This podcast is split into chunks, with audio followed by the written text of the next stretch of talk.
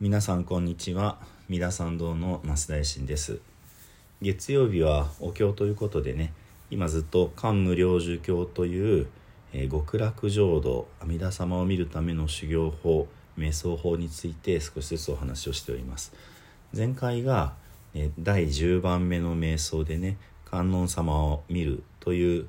ところを終えました。今日はですから11番目大聖子菩薩様の瞑想法というところになります。でね、えー観音様とこの大聖子菩薩様、まあ、聖子様って略されることが多いですけどもこのお二人はですね阿弥陀仏様におそば使いする大菩薩様のお二人になります。でこの、まあ、人の仏様に対して二人お使いの方がいらっしゃる。これをね脇にはべると書いて脇地とかねまああの教字っていう読み方もしますけども同じ文字でねっていうふうに呼ばれる脇地の大菩薩様たちなんですね。でこの2人並んだ時にはですね、えー阿弥陀様の、まあ、光明光に対して観音様がお慈悲優しさを、まあ、象徴していてそしてこの聖子菩薩様は知恵を象徴しているっていうふうにね慈悲と知恵これがその阿弥陀様にお仕えするという形で阿弥陀様の、まあ、この光の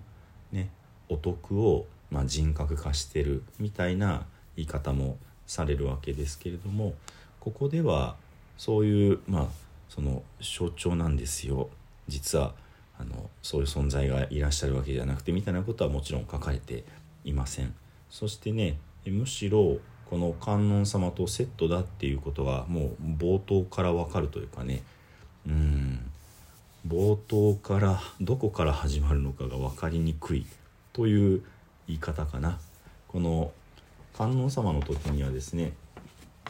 仏号阿南牛医大家仏様がこの阿南さんと伊大家さんにね伊大家夫人にお告げになられたっていうあのまあ大きな区切り目のねセリフがあるわけなんです。ところがこういうものが一切なくって観音様のご説明が終わったから次はもう聖子菩薩様の説明ですよみたいな感じで、えーいきなり始まります。えー前回がね前回がその観音様の瞑想はもうこれで一通り言い終えましたもし、えーこの瞑想通りにイメージできれば正しいしこれと違ったら間違った瞑想してますよっていうね「サーゼ感謝妙意正願ニャクター感謝妙意邪感」という言葉で終わったんですね。ですのでここで観音様の瞑想が完結したことは間違いなくってその次から、えー聖子菩薩様。これが「四部王冠大聖子菩薩」っていう言葉から始まるんですね。四部、えー次にまたです。次にまたまさに観ずべし大聖子菩薩のことをっていう次に大聖子菩薩様についての瞑想をやりなさいっていうふうに始まるわけですね。ですのでこの第10巻と第11巻っていうのはもうセットとして表現されているということが言えるわけですね。ではその続きでね「四部王冠大聖子菩薩」続き「四菩薩心療大小薬尿関税音」この菩薩様のお体の大きさ、えー大きい小さいというのはまた、えー観音様のごとしっていうふうに書いています。ですので一度丁寧に説明した、えー観音様のお姿の特徴をそのまま引き継いでいるというかねこれが聖子菩薩様なんですっていう感じでだからまあちょっと言い方申し訳ないけど表現としてはもうちょっと観音様で言ってるから聖子菩薩様省略ねみたいなちょっとねあの聖子菩薩様からしたら残念なノリがあるのかなという感じはいたします。でね、えーまあその観音様の身長のところをもう一度見ておくと、えー80万の句なゆたゆ順の身長が終わりでそれから、えー体からね、えー紫がかった金色のこう光が溢れている。で、えー頭の上日系ね肉の元取り盛り上がりがあってそこから、え光が放たれていってそしてこの光が観音様の場合は百千油順、えーに及んでいてその光の中に500の化仏様がいらっしゃったっていうふうに続いていきます。ですのでまあその身長の80万の宮内体順のところは間違いなくイコールであり、えー頭の上に肉系があってね、えーそこが、えー百戦油順に輝いているっていうところは、えー次ちょっと変わってくるんですね。続きね、え円光面角125優順となっています。ですので、えー観音様が、えこの頭のてっぺんからの光が百戦油順、えまあ角なのでえっ、とまあ四方八方に百戦油順だったところがこの聖子菩薩様は125油順になっているのでうん線抜けてるってことになりますねそうなると。観音様が百戦油順に対してこの、えー、聖子菩薩様125油順ですのでまあ100よりも多い125なんだけどその次の単位の線っていうのがまるっと抜けているということになります。そして、えー、聖子菩薩様小250油順この円光が、えー、125油順まあ半径125油順ってことかな。四方八方というかね。の光でさらにその先に250油順を、えー照らしておられる。っていうね。ですから丸い光まあ電球があったとして125油順の電球があったとして250油順のお部屋の隅々まで照らせる。というような感じになります。そして、えー、高心光明小実報国、えー体から、えー出る光が、えー、実報の国々を照らす。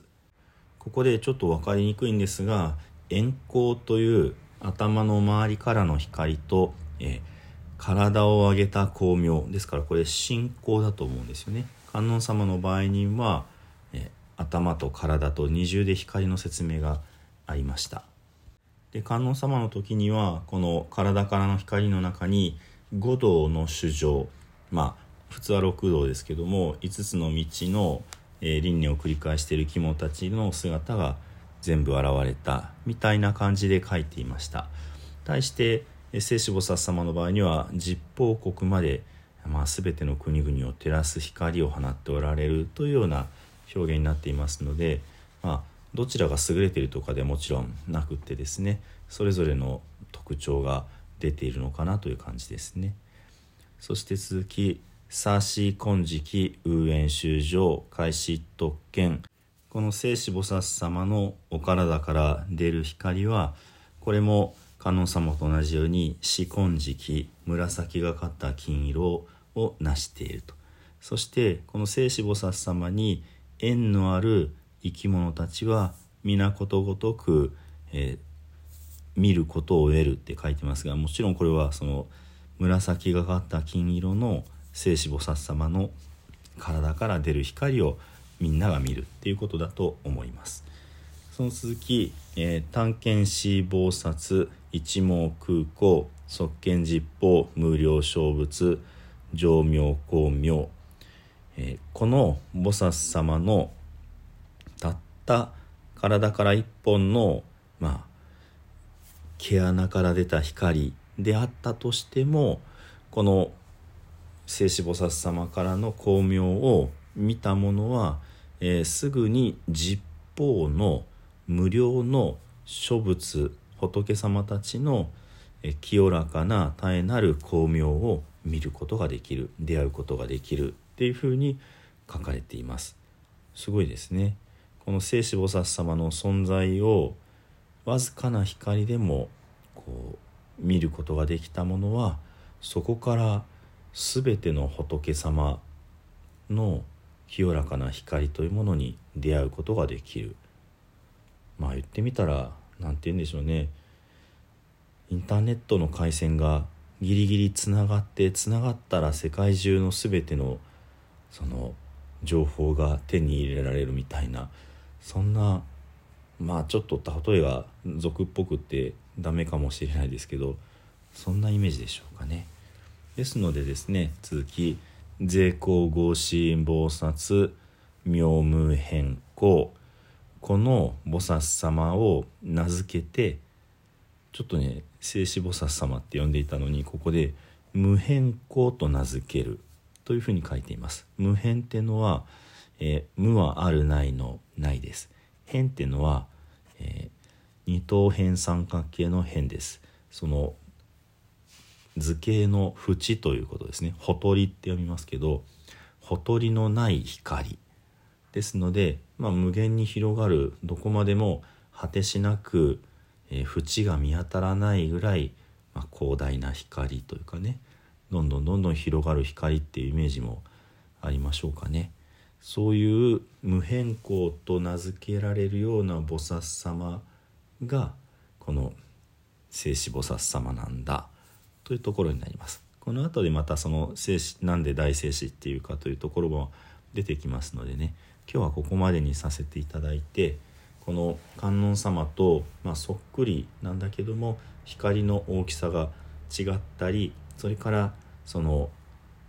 光を見た人はこの聖子菩薩様の光を見た人は全ての仏様の光にこう出会えるっていうとても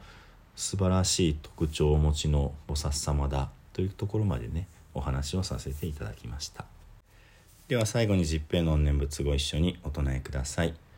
土生十年ナムアミダブナムアミダブナムアミダブナムアミダブナムアミダブナムアミダブナムアミダブナムアミダブナムアミダブツナムアミダブ